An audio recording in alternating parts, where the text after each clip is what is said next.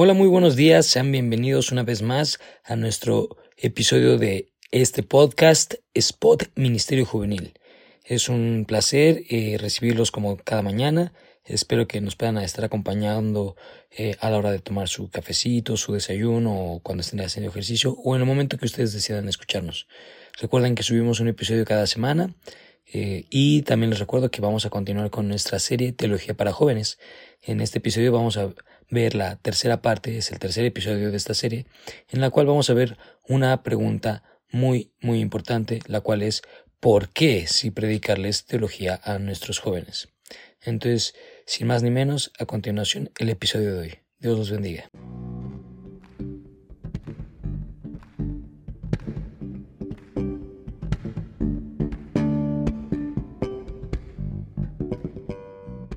Ok, chicos, pues otra vez continuamos con este tema de teología para jóvenes. Y bueno, esta como miniserie se podría decir. Eh, que no ha sido tan mini porque ha, sido un poco largo, especialmente el anterior este, episodio, la, la, anterior parte, si lo vemos así. Y vamos a continuar con, con las últimas eh, tres preguntas o tres subtemas en sí. El, es ¿Por qué predicarles teología a los jóvenes? Eh, también su experiencia predicando teología a jóvenes. Y eh, al concluir este, todo esto, recomendaciones este, para que los, eh, los jóvenes se puedan ir. Y bueno, todos los que nos escuchen, ¿no? Sabemos que este podcast es de jóvenes, pero pues todo aquel que nos escuche, recomendaciones para acercarse a la teología en cuanto a contenidos de libros, este, videos, etcétera, seminarios incluso, claro, un seminario que digas, ah, sabes que este, ¿no? Entonces, pues arrancamos con la primera pregunta, ¿por qué ahora sí es correcto predicar teología a, los jóvenes? Eh, les comentaba hace rato fuera de micrófonos que, que el propósito de, de este de este podcast eh, no, no, es tal cual solo eh, decir nuestros pensamientos y ya, sino tanto sustentarlo con la palabra como el, el, punto es exhortar a que podamos vivir de cierta manera. Entonces, el Evangelio no es solo para condenar, sino para salvar. Entonces, lo que vamos a buscar en, este punto es aquellos que creen que no es correcto, eh, pues enseñarles eh, y, e invitarlos, animarlos, exhortarlos a que compartan teología en sus grupos juveniles y no solo en grupos juveniles, sino pues a todo a quien haya recibido esta palabra, porque es importante compartir teología. Pero nos vamos a enfocar en grupos juveniles para comenzar la, las respuestas, nada más quisiera recordar tanto a nosotros como a la audiencia lo que comentamos en la primera pregunta, ¿no? Que es la teología. Y lo digo porque eso nos va a llevar a la importancia de la teología. Todos somos teólogos, todos sin excepción somos teólogos. Desde que abrimos una Biblia y generamos una opinión personal acerca de Dios, sea correcta o incorrecta, estamos haciendo teología. Insisto, independientemente de la, de la, de la rectitud, de la falsedad de nuestra opinión, porque puede que nuestra teología sea correcta o sea falsa, pero es teología, finalmente es un argumento y una opinión sobre Dios. Entonces, yo creo que la primera razón precisamente por la que deberíamos estudiar teología, por la que deberíamos... Perdón, de hecho acabo de escuchar de una... De, eh, acabo de escuchar un, un, este, un discurso de un teólogo ateo, ¿no? o sea, eh, puedes tener una mala teología o incluso tener una teología sin Dios. No, y, es por eso que debemos ser cuidadosos. Debemos ser, tenemos que ser cuidadosos. Precisamente debemos ser cuidadosos. Eh, tenemos que ser cuidadosos con, con la teología que formamos y por eso es necesario estudiarla. Ahora, como lo decíamos al principio, no necesitamos volvernos abuelitos de togas, ir a una iglesia eh, de X o Y denominación. Donde solo sean puros himnos. Donde solamente sean puros himnos y órganos y una pila bautismal y la mesa de la consagración. No. Eso no define la teología que predica. Estaría increíble que lo hiciera, pero no lo hace. que tenga un candelabro. Ajá, eh, eh, bueno, es que yo soy bien ortodoxo, ¿verdad? Pero la realidad es que lo importante es lo, la, la, el, el, concepto que nosotros generamos de Dios, porque y si me permiten corregirlo, mientras lo estemos generando nosotros va a estar mal. Estudiamos teología para que sea Dios el que nos revele su concepto, su definición, su verdad a nuestras vidas. Entonces, La primera y la principal razón la dijo Pato en, el primer episodio, ¿no? Eh, esta es la vida eterna, conocerte a ti, el único y verdadero Dios, y a tu Hijo a quien tú has enviado. ¿Cómo lo hacemos? Con el estudio y con, el Espíritu Santo, ¿no? Eh, segunda de Corintios 3. el Señor es el Espíritu y donde está el Espíritu, ahí hay libertad. Refiriéndose Pablo en el contexto a cómo Moisés estaba velando ¿no? Estaba velado por este, por este velo cuando él se acercaba y la gloria de Dios estaba como a través de un velo. Y dice Pablo que cuando llega el Espíritu Santo, se remueve ese velo y entonces podemos ver a plenitud la gloria de Cristo. Entonces, la realidad de la teología y la importancia de la teología es que ya no tenemos velo, ya no hay un velo, ni hay una, ni hay una cortina entre, entre, entre nosotros y el lugar santísimo, sino que el Espíritu Santo es nuestro boleto, de algún modo decirlo así, nuestro boleto de acceso al lugar santísimo. Ya tenemos acceso a la gloria misma de Cristo en su palabra. ¿Por qué no estudiarla? Además de que estudiarla te provee de una seguridad de estar adorando al Dios verdadero, cuando obviamente, lo, como lo menciona Poncho, ¿no? Estamos nosotros eh, exponiendo o recibiendo una teología correcta. Vean el ejercicio que hizo Moisés ahí mismo en Éxodo. Está la gloria de Dios en el monte Sinaí Dios llama a Moisés desde las nubes, Dios se perdón, Moisés se adentra en las nubes y pasa con Dios cuarenta días, cuarenta noches, en la intimidad, solo conociendo a Dios, escuchando a Dios, recibiendo de Dios mandamientos. Lo que Dios quería que Moisés construyera al bajar del monte Sinaí, lo estaba recibiendo de primera mano de Dios. Entonces, al tener una teología correcta, toda su práctica iba a ser correcta al bajar del monte, iba a transmitir lo que era correcto, iba a transmitir lo que era adecuado. ¿Qué pasó con la gente que no se adentró en las nubes? ¿Qué pasó con la gente que no tuvo un ejercicio teológico? ¿Qué pasó con la gente que se, que se quedó abajo del monte y no conoció a Dios como Moisés lo estaba conociendo? Construyeron un becerro de oro, le pusieron el nombre de Jehová, pero ese no era Jehová, una religión sin Dios. Porque. Una teología atea. Una teología atea. ¿Qué hacía falta? Una teología auténtica. Un conocimiento de Dios. Ahora esto puede sonar muy. Bueno, pero entonces, ¿cuál es la teología correcta? Es muy sencillo. En primer lugar está la palabra de Dios. La Biblia, nuestra norma de fe y conducta una sana exégesis del texto, ya tienes ahí un, buen punto de partida para la teología correcta, pero también tenemos credos, confesiones, o sea, nuestra, nuestra, nuestra teología no solamente es bíblica, es histórica. Eso suena rudo, pero muchos, no, yo solo soy bíblico. Ok, hay muchas sectas que son bíblicas. Nuestra teología no solamente es bíblica, es histórica, es confesional, es dogmática, tenemos credos, hay concilios, hay confesiones, hay catecismos. Nos apegamos a enseñanzas históricas ortodoxas porque la doctrina de nuestros antepasados también nos da un marco de seguridad para saber que estamos en buen camino. Si no nos convertimos en un, en un Joseph Smith de los mormones o en un Russell de los testigos de Jehová que inconforme con la historia y la ortodoxia dogmática de los antepasados, pues mejoras en su propia religión. Pero lo que quiero decir es, el punto de partida siempre va a ser la teología correcta. Para tener una adoración genuina siempre hay que adentrarse, entrar en las nubes, tener intimidad con Dios, buscarle con todo el corazón, examinar las escrituras, eh, mm. estudiar, investigar la historia, conocer los credos, conocer las confesiones, mm. eh, la tradición apostólica, por supuesto.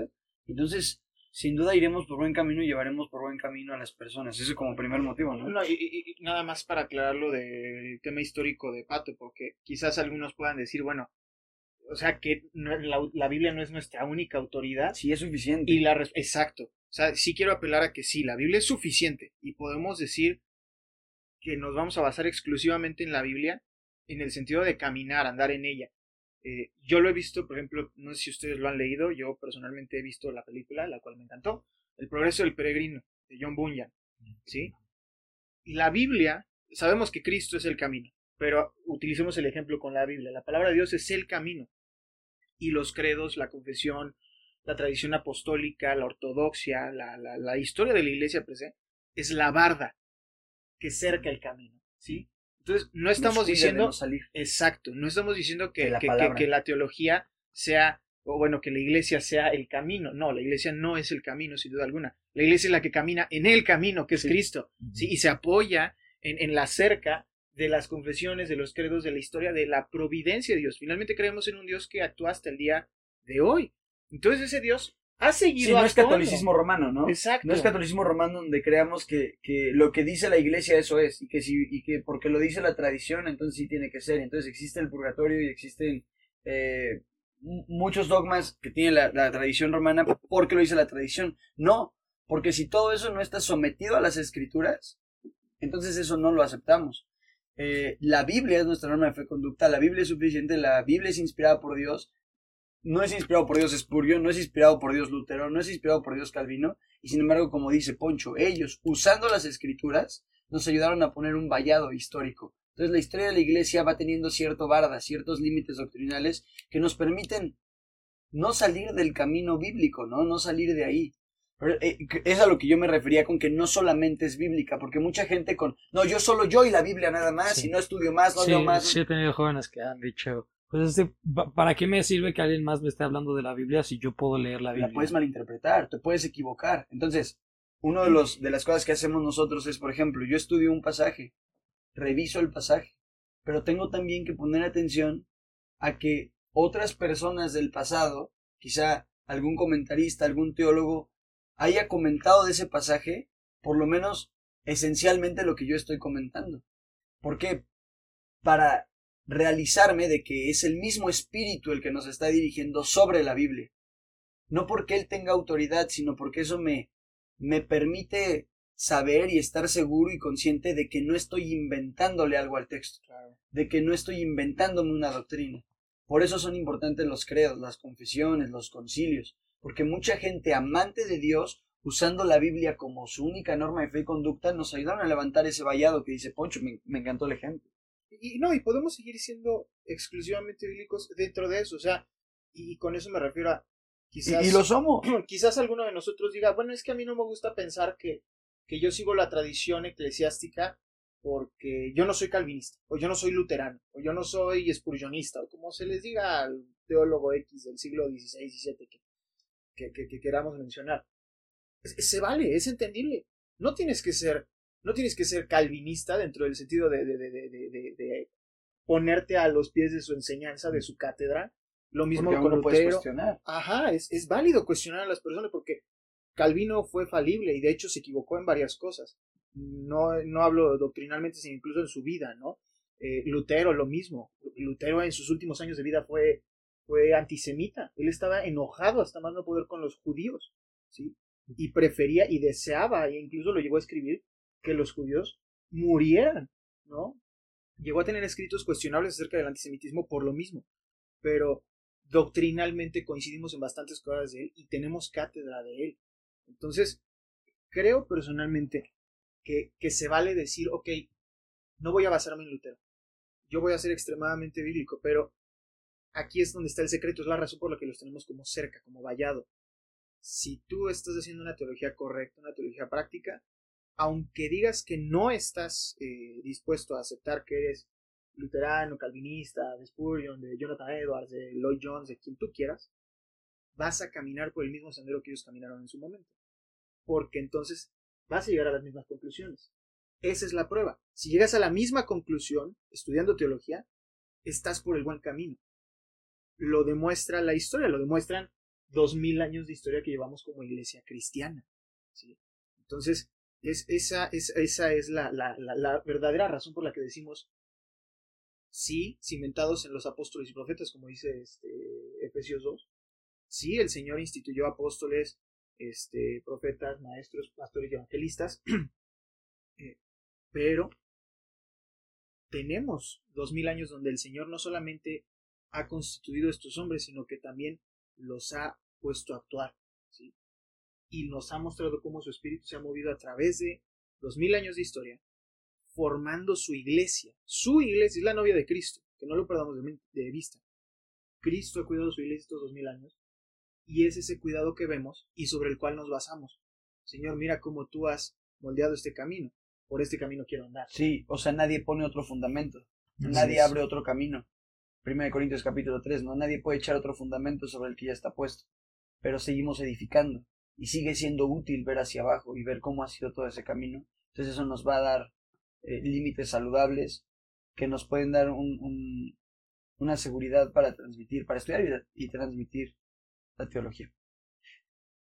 Yo, yo podría comentar también por qué sí enseñarles teología a jóvenes. Personalmente puedo decir que he visto ir y venir a muchos jóvenes, en mínimo, por ejemplo, en mi congregación, y sé que también ustedes en las suyas.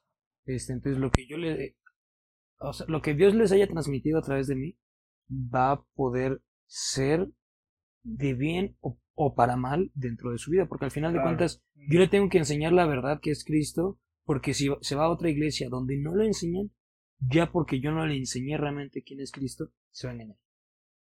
Entonces, creo, dentro de los comentarios de la pregunta central, que es ¿por qué enseñar teología a jóvenes? Es porque el joven nunca sabes cuánto va a estar aquí, tanto en tierra como en, en- bajo la cobertura de tu iglesia en cuanto congregándose ahí. Claro. Entonces, el día que él se vaya y yo le haya enseñado que primero está eh, el sentirse bien, el estar correcto, ah, pues cuando se vaya a una iglesia donde hablen de, de mensajes motivacionales como Daniel Javif o iglesias que, perdón, vamos a cortar otra vez. no, está bien, está bien. Este, No, hay que menciona- decirlo. Va- claro. vamos, a, vamos a permitir que ellos crean que sí es correcto eso, porque va, de- incluso tal vez si yo no comparto igual que él, pero va a ser como, pues es parecido. Pues es que hasta Y es a todo, a lo mejor hasta se quedan con la idea de que pues, es todo. ¿no? Exacto, Yo me acuerdo no. cuando conocí a los Vitrón, por ejemplo, que era la primera iglesia que conocían la de 24-7, que, que al final de cuentas, o sea, yo les preguntaba así como, ah, ah, no, yo les comentaba, no, es que yo en otras iglesias, pues tal vez esto, esto, porque también en distintas iglesias llevan eh, distintas formas de, de, de, de tal vez servicios, de, de, Sí. estudios, etcétera, ¿no? Nada, no por algo malo diferente, simplemente es cosas diferentes. Formas. Entonces, Sí, ajá, formas. Entonces para ellos fue como de, no, o sea, como que no conozco nada fuera de esto, vaya, ¿no? Entonces, al no conocer Claro. algo que no sea solo eso, puede estar mal. No digo, ahora sí que no, no estoy diciendo específicamente 24 7 sino en general. Hay gente que solo ha estado en una iglesia y, y eso es lo que va a conocer. Entonces, si tú eres la primera iglesia y la única que conocen, eh, debes de enseñar lo correcto, si no te los vas a encaminar mal. Mira, ahí hay dos implicaciones, ¿no? La primera es precisamente eso. Puedes ir a una iglesia donde se cantan himnos y hay pila bautismal y hay mesa de Y se usan velos las y mujeres. hay un órgano y hasta se usa velo, tú andes al- de falda y con traje, ¿no? Los hombres. Qué bendición, Dios manda una iglesia así. Pero... Ahorita de hecho no ven a Poncho, pero vino de traje. y vine, vine con una Biblia de Ginebra, ¿no? este, no, eh, vaya, no, el joven que sabe de teología va a entender que si el día de mañana se congrega el día del Señor en esa iglesia y el siguiente día del Señor se congrega en una iglesia donde eh, los cantos son con guitarras eléctricas y con muchos tambores y electrónico y y el pastor pasa a predicar no en un púlpito de madera heredado de, de siglos, sino que es de acrílico, transparente, este, y que utiliza una presentación, pero predica expositivamente la palabra de Dios. El joven que estudia teología va a entender, son el mismo cuerpo. No serán la misma liturgia, pero Ni es el las mismo, mismas formas. pero es el mismo cuerpo de Es la Cristo. palabra de Dios. Exactamente, esa es la Es clave. Dios en el centro, ¿no? Esa es la clave. Pero en cambio, si va a una iglesia, por ejemplo, dando la, la, la, la contraria, donde igual cantan himnos, este, está la fila bautismal, es que repetir todo, La fila o sea, que, que esté igual, pero si la palabra es totalmente Les distinta, predican legalismo, ¿no? O les Ajá. predican otra cosa. Sí. Sabes que él va a poder identificar y decir, esto no es correcto. Entonces, a mí me encantó lo que tú dijiste, John. ¿Por qué es enseñar teología? Bueno, porque en el momento en que los tenemos es el momento que Dios nos dio y por ese tiempo Dios nos va a pedir cuentas a nosotros. somos responsables. Sí, y porque Dios va a juzgar severamente a los pastores que no alimenten al rebaño. Esto lo vemos en Jeremías, ¿no? Y en Ezequiel. Dios realmente está enviando una fuerte exhortación, Dios mismo, una fuerte advertencia a los predicadores. Eh, Pedro lo dice, ¿no? A apacentar el rebaño, a cuidar de la grey de Dios, a alimentar el rebaño. Se nos manda a darle leche a los bebés espirituales, pero hay gente que les da, les dan petróleo o, o no les dan nada y los matan de hambre. Eh, y, y mientras están en, nuestro, en nuestra iglesia, mientras están bajo nuestra tutela, es nuestro deber alimentarles Y, y es- sanamente. eso, eso me lleva a otra razón, y digo, para, para mover tantito eso, pero manteniéndome en ese punto. Y, y tú lo sabes, tú que eres papá. Un niño, cuando tú lo alimentas, ¿Sí? cuando tú lo alimentas o le hablas, ¿qué es lo que hace inmediatamente después? Lo repite, ¿no? O sea, lo que tú le enseñes Claro. a tus niños, o a tu niño en tu caso, ¿qué va a hacer? Va a replicarlo, va a repetirlo y cuando crezca va a decir, así me enseñó mi papá, así lo voy a enseñar a, A mis otros. hijos. Entonces, esa es la otra razón por la que tenemos que enseñar teología a los jóvenes. Lo que están recibiendo de nosotros ahorita es lo que van a predicar repetir. en la siguiente generación. ¿sí? Ellos reciben una estafeta que van a pasar al mismo tiempo. Y entre ellos, empiezan entre, entre ellos, o eh, a mí me dio una gratificación tremenda, no saben el gusto que me dio.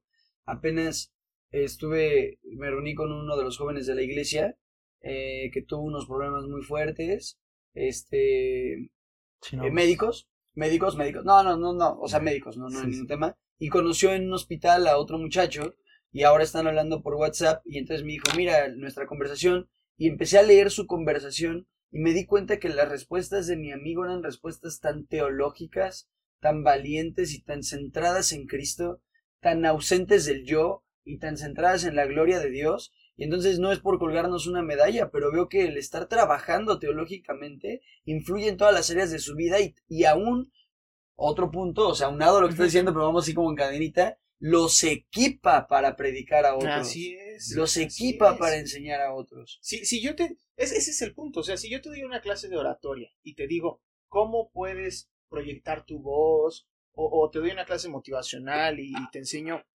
cómo convencer a otros y llamarlos a la acción, ¿te puede servir para dar un sermón? No. Pero no. Te puede servir para cómo das tu sermón y eso incluso se vuelve no solamente secundario, se vuelve terciario hasta el punto de que yo te puedo decir es nulo. Porque cuando la palabra de Dios es expuesta, todo lo demás, por eso te dije, púlpito de acrílico, presentación, música electrónica o, o- o himnos, lo que vaya a ser, aparte del momento de la palabra de Dios, es irrelevante. La palabra de Dios es la que realmente tiene todo el peso. ¿sí? Es, es Dios hablando, es lo que no nos queda claro. Y es la, yo creo que es, es- otra parte de la cadena. ¿Por qué debemos estudiar teología? Por- porque Dios te está hablando. O sea, y, y si lo puedo preguntar tan abiertamente, no solo a nosotros tres, sino a los que están escuchando. ¿Qué prefieres? ¿Escuchar a tu líder de jóvenes o escuchar a Cristo hablándote?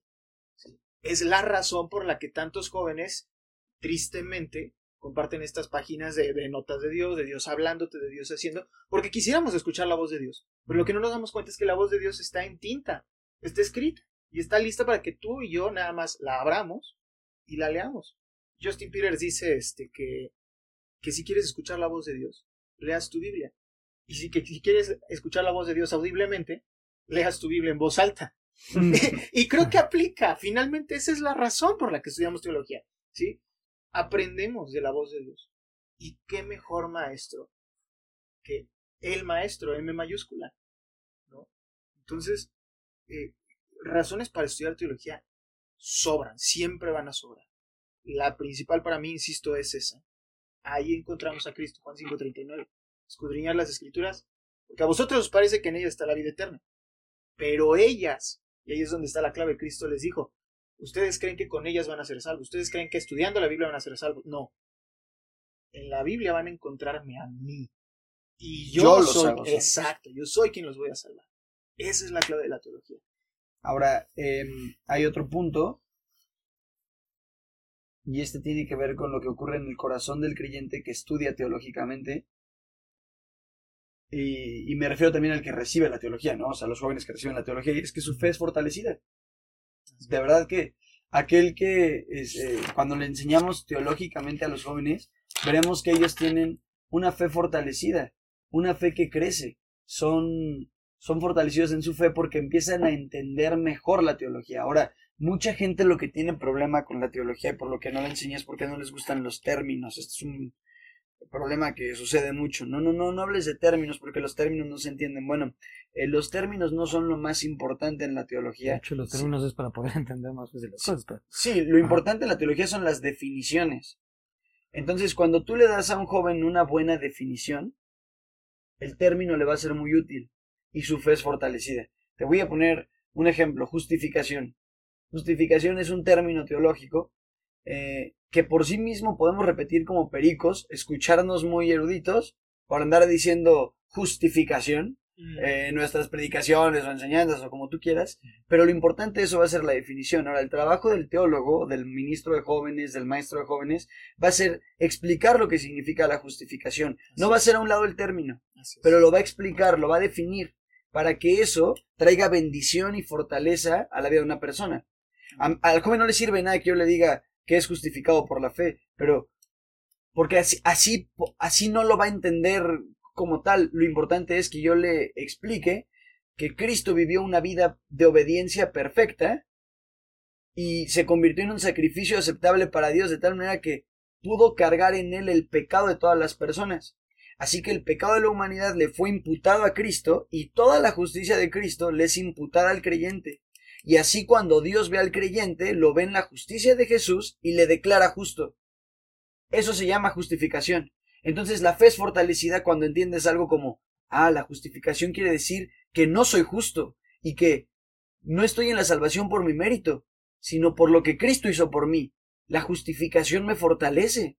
Ese término teológico me hizo comprender un aspecto de la salvación que tal vez no comprendía. Por ejemplo, no soy justo, soy declarado justo. Y eso me da bendición, Así porque sé que entonces depende de Dios. Soy justificado porque Dios me justificó. Entonces, cuando nosotros explicamos la teología con términos y, to- y- y todo esto, y hablamos de las dos naturalezas de Cristo en una persona, y, y sabemos definir y explicar, eso va a fortalecer la fe de las personas les va a ayudar a comprender mejor el Evangelio. ¿Y sabes cómo queda como resultado?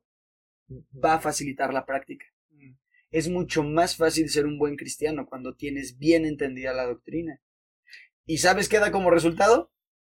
Vidas santas. Vidas santas. Santificación progresiva. La meta de todo creyente es parecerse a Cristo. Entonces, buena doctrina, buena práctica,